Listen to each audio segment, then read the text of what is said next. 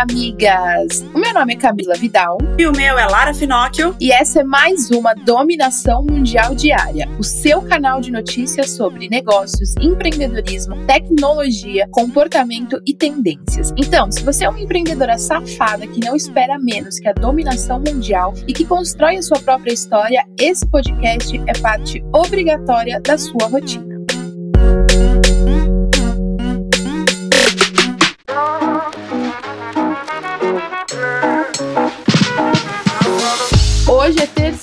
Terça-feira, amigas, e você já sabe que tem dica por aqui, né? As dicas são ou de livro, de série, de filme, de documentário, e hoje eu quero indicar para vocês um livro que se chama Storytelling. É muito, muito, muito bom, amigas, porque como vocês sabem, hoje em dia, nas suas redes sociais, você precisa se conectar com a sua audiência, com a sua comunidade, com quem tá te lendo. E não tem forma melhor do que você contar uma história. E não é para inventar, tá bom, amigas? Storytelling é uma técnica onde você pega a sua narrativa, o que você quer contar e você cria como se fosse uma história, algo que tenha começo, meio e fim para aprender, gerar identificação em quem tá lendo. Então vale super a pena você começar a testar storytelling nos seus textos, nas suas legendas, na sua, nos seus stories em forma de vídeo, desde que você conte aí uma história que tenha um, um começo, um meio e fim, um aprendizado, você vai conseguir prender muito mais a sua audiência. E eu vou indicar uma série, a série que eu tô assistindo, Emily em Paris. Gente, é muito foda. É a história de uma menina que é tipo social media Media, uma empresa em Chicago, e ela acaba sendo transferida para Paris para levar os conceitos americanos sobre redes sociais para aplicar nas gigantes de moda lá em Paris e outras empresas. É uma lição de vida, de garra, de rede social, de entender o que funciona para cada público e principalmente como lidar com as diferenças no mercado. Isso é muito legal, uma série muito boa. Ela é curtinha, são 10 episódios, mas cada episódio tem 25 a 30 minutos no máximo e é muito legal, dá para maratonar e ela é muito foda. Eu estou amando. E agora vamos para as nossas notícias quentes do dia, o nosso top 5 de hoje, que vai você vai ficar bem informada desde logo cedo. A Rússia e os mísseis. Em 2019, o presidente russo Vladimir Putin anunciou que estava desenvolvendo uma linha de mísseis mais rápida e potente. Na semana passada, o país fez um teste com sucesso do novo míssil de cruzeiro hipersônico, batizado de Tsirkon, deve ser isso o nome dele. Ele foi lançado no Mar Branco, na região do Ártico Russo, e atingiu um alvo marítimo a 450 quilômetros de distância no mar de Barents. O tempo de voo foi de 4 minutos e meio e atingiu a velocidade de mais de 9 mil quilômetros por hora. É, eu não gostaria de encontrar um míssil desse no meu caminho, não. E a Academia Sueca anunciou que Lucy Gluck, a poeta americana, teria ganhado o Prêmio Nobel de Literatura 2020 e deve receber cerca de 6 milhões de reais. A autora nova-iorquina foi premiada pela voz poética inconfundível que torna universal a existência individual, segundo a instituição. Gluck é considerada por muitos uma das poetas mais talentosas dos Estados Unidos, conhecida pela precisão técnica, sensibilidade e uma obra sobre solidão, relações familiares, divórcio e morte. Atualmente, a escritora é professora de inglês na Universidade de Yale, em Connecticut, nos Estados Unidos. E muitas pessoas perderam o emprego neste ano por conta da pandemia. Com isso, o Brasil registrou perda de quase 850 mil vagas e quem tem liderado essas demissões são os setores de serviços e comércio, destacando as atividades que seguem com restrições. Já a indústria e a construção civil são os setores que têm liderado o movimento de recuperação nestes primeiros meses de flexibilização e reabertura da economia. Além disso, a construção civil junto da agropecuária foram as categorias que até agosto ampliaram a mão de obra empregada com carteira assinada. Os cargos que tiveram uma alta de desempregos são de vendedores e demonstradores, sendo 249 mil desempregados, seguindo dos garçons, barman, corpeiro e sommeliers, menos 131 mil vagas no mercado. É muito triste, mas a gente espera agora que com essa flexibilização, né, as coisas comecem a voltar ao normal. Se Deus quiser, em dezembro realmente sai a vacina e aí tudo volta aos poucos, mas vai caminhando para a normalidade. E São Paulo também passou a reabrir escolas na semana passada. Foram 80% das escolas privadas reabrindo na cidade cidade e apenas uma municipal, que abriu para oferecer atividades extracurriculares. De acordo com a especialista, ainda tem muita desigualdade, uma disparidade alarmante nessa diferença entre escolas públicas e privadas que estão voltando a funcionar. São cerca de 4 mil instituições da rede municipal, enquanto 3.200 da rede privada estão recebendo alunos para as atividades extracurriculares, o que aumenta a desigualdade educacional, segundo Cláudia Costin, diretora do Centro de Excelência e Inovação de Políticas Educacionais da FGV. Depois de algum tempo, voltamos ao caso de George Floyd, que foi morto por policiais nos Estados Unidos. O policial acusado e demitido, Derek Chauvin, responde por homicídio culposo e assassinato em terceiro grau, mas ele pagou a fiança de um milhão de dólares e foi libertado. Caralho, ele tinha um milhão de dólares? É exatamente isso que eu pensei. Como é que um policial tem um milhão de dólares, cara? Deve ter ganhado na Mega Sena de lá. O ex-policial deve cumprir algumas condições para continuar solto. Ele não poderá voltar ao trabalho policial e nem se aproximar da família do ex-segurança assassinado. Além de Chauvin, outros três ex-policiais seguem respondendo à acusação de cumplicidade de Floyd e seguem presos. Mas agora realmente ter um milhão de dólares e aí ser libertado depois de um assassinato que causou aquela comoção toda. Poderia ter sido qualquer outro assassinato, é um absurdo você pagar um milhão de dólares e você ser libertado. E como que esse cara tem um milhão de dólares? Onde estava esse dinheiro? Cara, é tudo muito estranho. Nossa, muito estranho mesmo. Ainda mais que é um assassinato que tem prova, né? Tem filmagem, tem tudo. Exatamente. Uma repercussão absurda. E, cara, foi provado que ele matou ele, é assassinato, isso, e enfim, né? Você vê, né? Parece que tem preço a vida dos outros.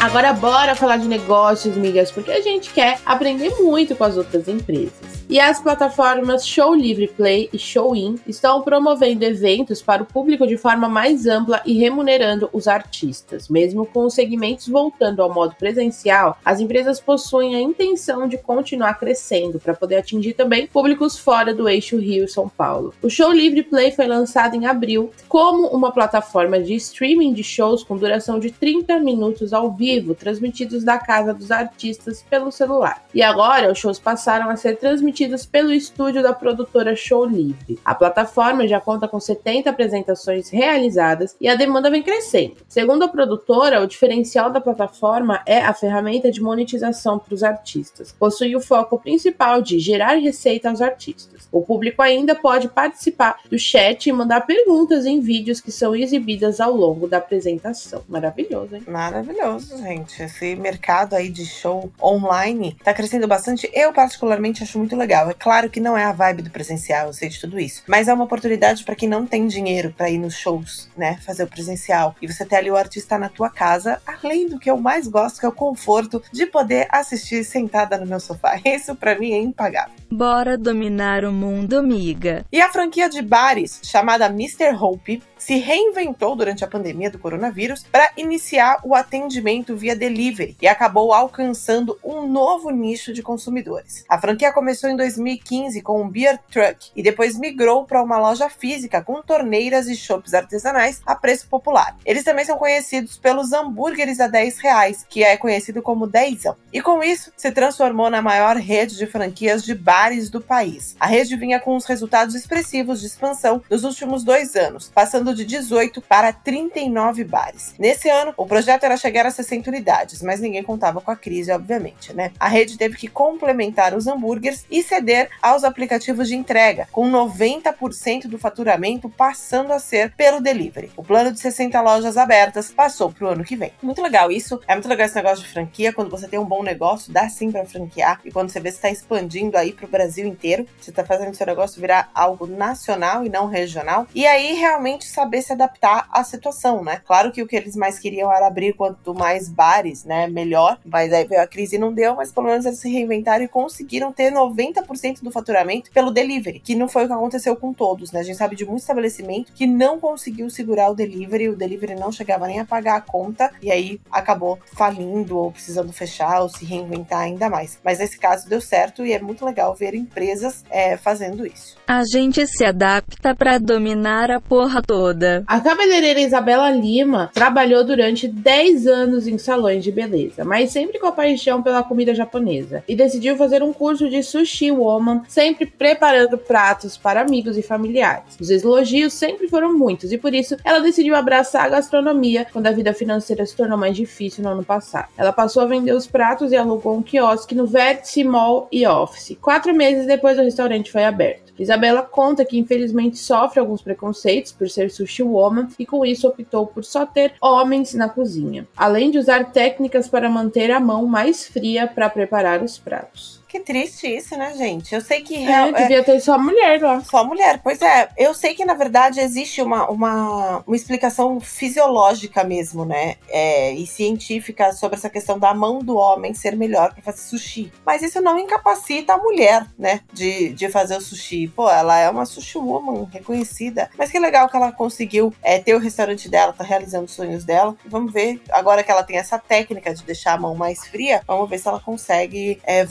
a atuar no próprio restaurante. Passou de cabeleleila a Leila, a pessoa que manda em homem. A plataforma de marketplace Because transforma causas sociais em grifes e já conta com 3 mil vendedores e com uma meta de faturar 2 milhões de reais em um ano. A plataforma comercializa produtos inspirados em projetos sociais como a Social Skate, G10 Favelas e Heróis, e outros três projetos que foram contemplados com grifes próprias na plataforma, pretendendo atender mais quatro outras grifes, né, até o fim do ano. O objetivo do projeto é que para cada peça vendida, o projeto social receba 10% do valor e outros 10% são do revendedor. O restante é reinvestido na plataforma. A marca ainda pretende lançar um clube de assinatura que enviará produtos surpresas todos os meses para os clientes, com um preço de 199 reais. E para participar do projeto, as marcas precisam provar que possuem propósitos genuínos e escalabilidade. Muito legal, gostei. Você juntar várias empresas assim para melhorar a vida de tanta gente. A gente domina o mundo juntas, miga. E a Uber Eats está desenvolvendo um novo modelo de mochila para os entregadores parceiros. O projeto é feito junto com o Instituto Europeu de Design, a IED de São Paulo, com o objetivo de levar mais conforto para os trabalhadores e que possa ser adaptável para os novos serviços de delivery e necessidades dos entregadores. Entre os itens solicitados, o conforto e a segurança são considerados prioridade. E até o fim do ano, o IED fará diferentes sugestões de modelos ao time da Uber no Brasil, que escolherá a mochila campeã. Para o IED, o projeto representa uma grande oportunidade para os alunos que estão juntos e irão desenvolver várias habilidades seguindo um desafio real. Meu Deus, ansiosa para ver Demais. a,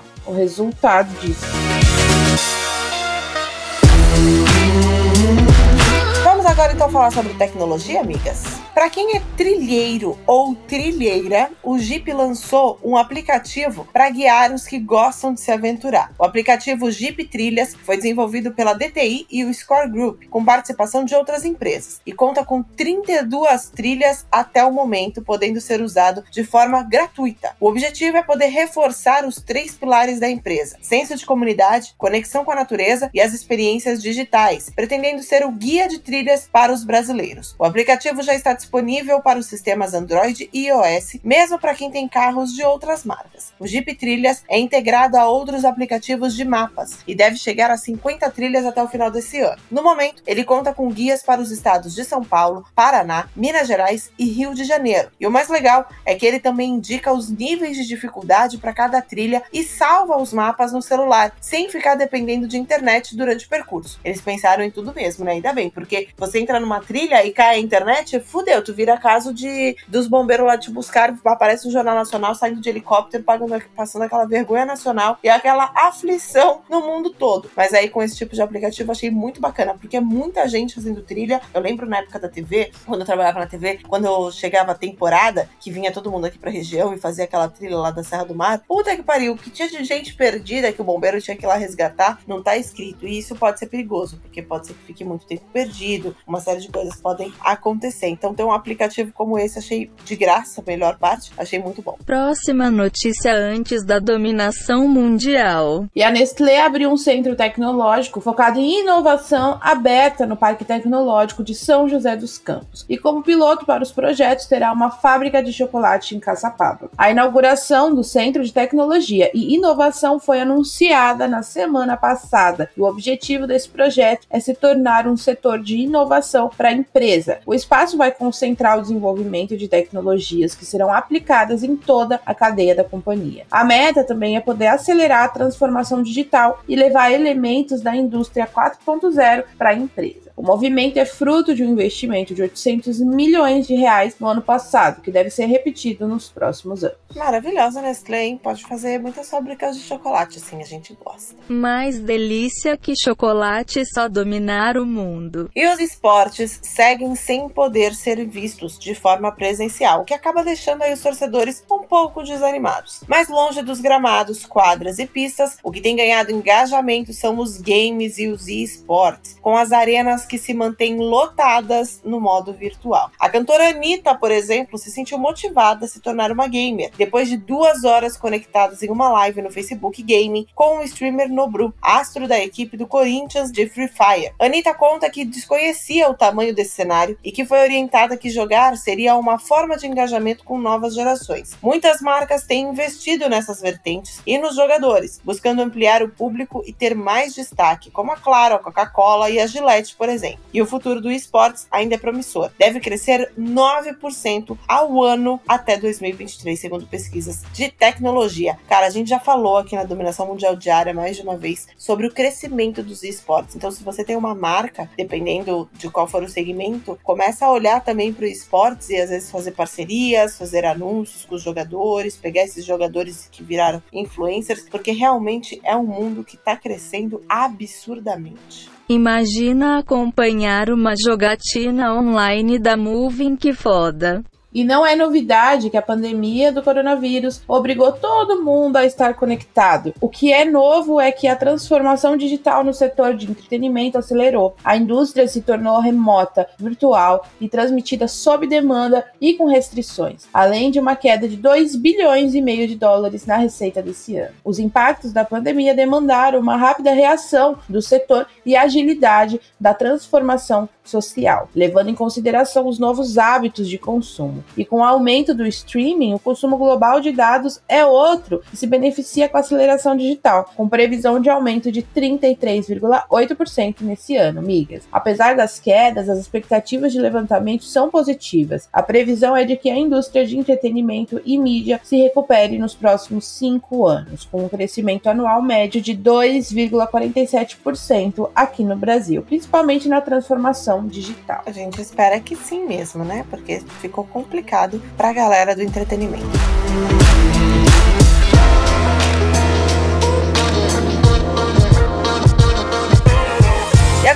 Falar sobre comportamento, migas. O YouTube está buscando um novo comportamento e anunciou novos conteúdos originais focados em amplificar vozes negras. O projeto vai trazer produções como uma série de documentários da ativista Patrice Cullors, a cofundadora do movimento Black Lives Matter. A novidade foi anunciada no dia 7 de outubro com uma lista global de projetos originais, dando continuidade ao compromisso da plataforma de celebrar um amplo e diversificado conjunto de perspectivas.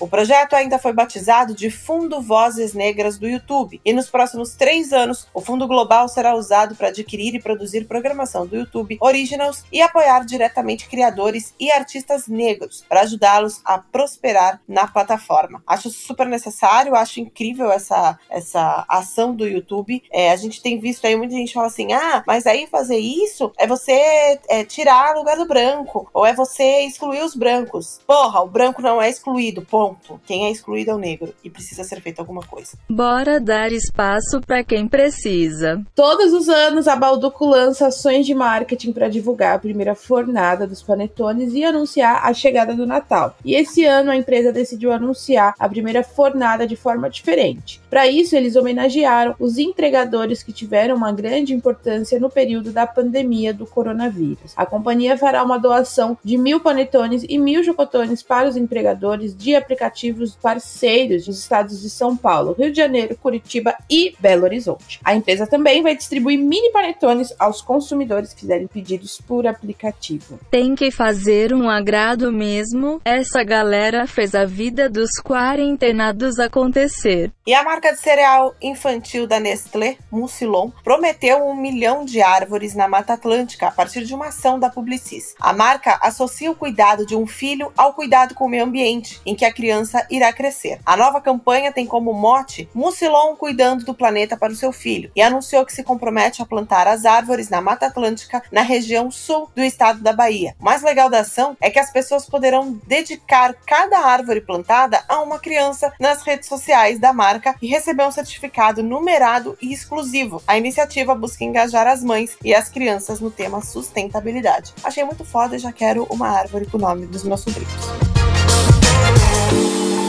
Música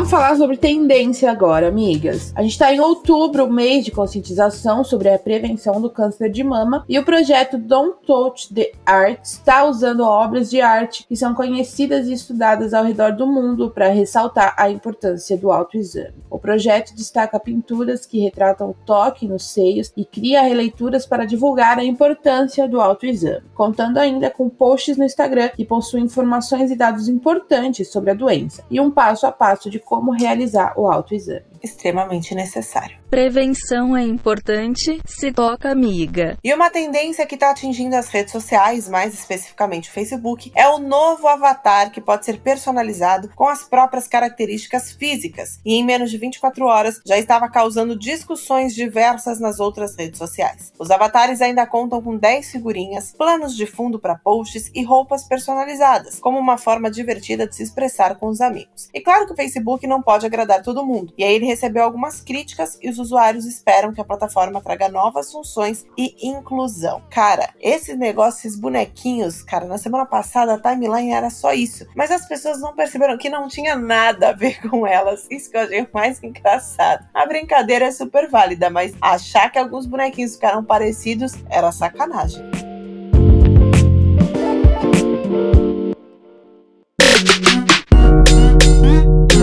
Isso aí, migas. E essas foram as notícias do nosso episódio de hoje da dominação mundial diária. Eu espero que agora você tenha o suficiente para continuar ralando com a ostra e se manter muito bem informada para ganhar qualquer discussão sobre qualquer assunto. Afinal, agora você já tem munição o suficiente para se sentir mais segura e dominar o mundo. Beijo, tchau. Beijo, migas.